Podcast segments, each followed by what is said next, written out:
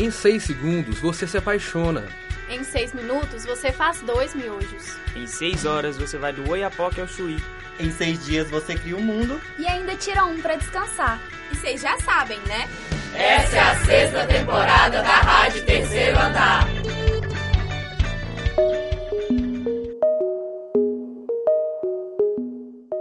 Embora tradicionalmente o jornalismo seja caracterizado por uma linguagem que responda o que, quem, quando, onde, como e porquê, de forma direta e objetiva, existem outras formas de se narrar acontecimentos que fogem dessas técnicas.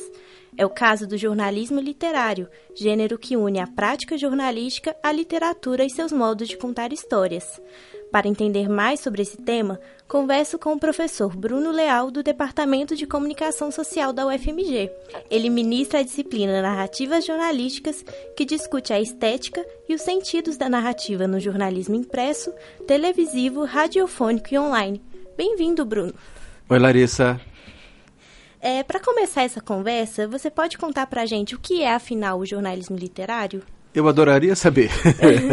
que, na verdade, o jornalismo literário é uma espécie de marca de marketing, de consumo, é, que é associada a uma certa produção jornalística que nasceu em revistas, em geral revistas impressas, mas que também adquire muitas vezes o formato de livro. Então a ideia do literário aí pode estar associado a possíveis estratégias narrativas da literatura, mas ela está associada fortemente a outros formatos que não o formato do jornal diário impresso, que é a base de um certo entendimento acerca do jornalismo. O que eu acho questionável é essa fronteira entre jornalismo e literatura, né, que ela, é, ela, é, ela passa a ser tematizada ao longo do, uh, no início do século XX e se aprofunda ao longo do século XX, mas ela nunca ganhou efetivamente uma grande consistência. Algumas das grandes peças uh, de alguma coisa chamada de literatura se de, uh, aconteceram em páginas de jornais diários. as fronteiras não são tão óbvias assim, é isso que eu estou querendo dizer. Mas se entende, em geral, o jornalismo literário como esse jornalismo produzido nesse formato mais longo, em outras modalidades impressas que não o jornal impresso diário. Ah, tá certo. E as críticas literárias, elas se encaixam nesse gênero ou não? Uma vez que você não sabe direito, que ninguém sabe direito o que é jornalismo literário, é difícil definir o que, que encaixa e o que não encaixa. E esse, assim, o caso das crônicas é, um dos, é talvez seja um dos casos mais emblemáticos porque as crônicas, especialmente as crônicas brasileiras, eu acho que essa é importante demarcar, as crônicas brasileiras são uma tradição do jornalismo impresso diário. Então, todo grande jornal brasileiro, eh, especialmente a partir do, da Segunda Guerra Mundial, tinha um corpo de cronistas importante que o identificava e alguns nomes muito reconhecidos do ponto de vista de uma certa obra literária, de uma obra ficcional ou de uma obra de poesia. Drummond de Andrade, Clarice Lispector, foram, por exemplo, cronistas ao longo de boa parte das suas vidas.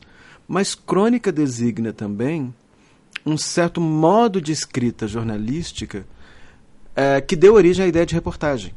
Então, quando você pega, por exemplo, fundadores ou pioneiros do jornalismo brasileiro, do jornalismo é, de notícias, como João do Rio, ou mesmo Lima Barreto, você está falando de pessoas que escreviam crônicas. Só que essas crônicas hoje talvez se assemelhassem mais àquilo que se entende de reportagem, especialmente no caso do João do Rio. Ou seja, a definição de gênero é sempre muito, muito frágil. Uhum. Né? Por isso que também pensar jornalismo literário é mais difícil. O que se pode dizer é crônica é um gênero, é, é uma, uma forma de escrita muito mutante. Né? Ela está na raiz daquilo que se entende como jornalismo de notícias.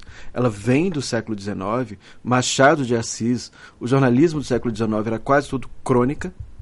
E ao longo do século XX, a crônica, ao longo do século XX, a crônica dá origem àquilo que se entende como reportagem, como notícia, e passa a ocupar um espaço demarcado no jornalismo impresso, diário. Quando a gente vai para as outras formas de jornalismo, para outros jornalismos, para o jornalismo de revista, semanal ou mensal, para um jornalismo de livro, de grande reportagem, ou para um jornalismo mesmo de TV ou de rádio, a crônica vai, vai adquirir outras formas, outras características e outros modos de ser.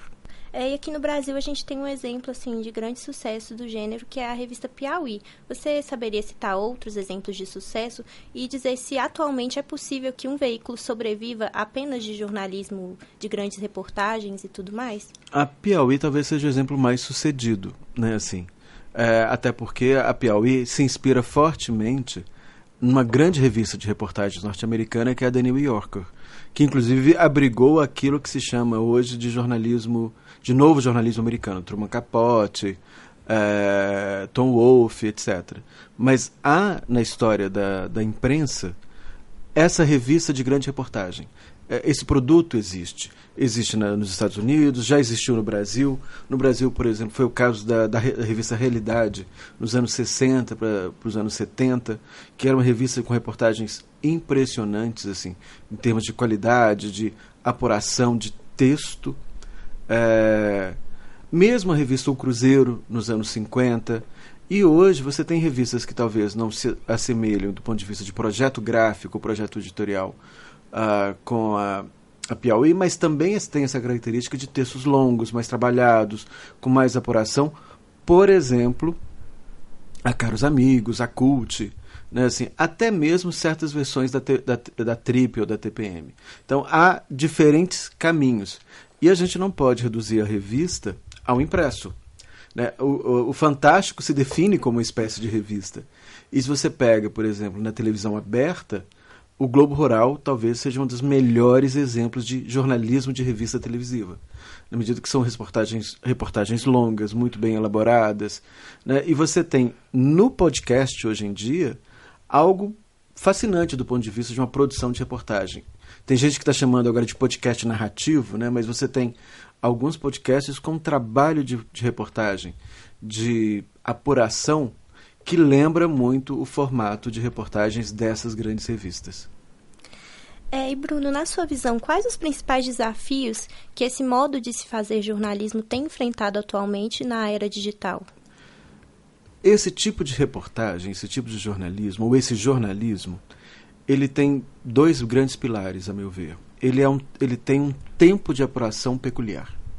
Então é um tempo, é uma reportagem mais bem apurada, mais demorada, um levantamento de fonte, um estudo de documento, entrevistas em profundidade, todo um movimento de apuração que leva tempo, que não certamente não corresponde aos ritmos uh, de, de, um jornalismo mais comercial, o jornalismo mais tradicional de internet, ou jornalismo impresso diário, ou, o jornalismo do dia a dia. Ele pede um outro tempo para essa apuração. A agência pública, por exemplo, costuma fazer excelentes reportagens nesse mesmo esforço. Até mesmo a BuzzFeed News, né, assim, traz alguma coisa assim. Mas, ou seja, tem um tempo de reportagem que é um desafio. É um desafio de custo, de, de produção, de trabalho, que não é fácil. O outro pilar é a qualidade do texto. Então, você é, não basta ter uma grande apuração. Em geral, é, essas reportagens têm um texto mais bem elaborado, com tipo de construção, de investimento, de estrutura, de linguagem, de vocabulário, de, de articulações entre seus elementos é, composicionais, o que faz então com que é, não seja, por um lado, um jornalismo fácil de fazer, nem um jornalismo economicamente barato. Ele, ele custa, ele é caro em certa medida.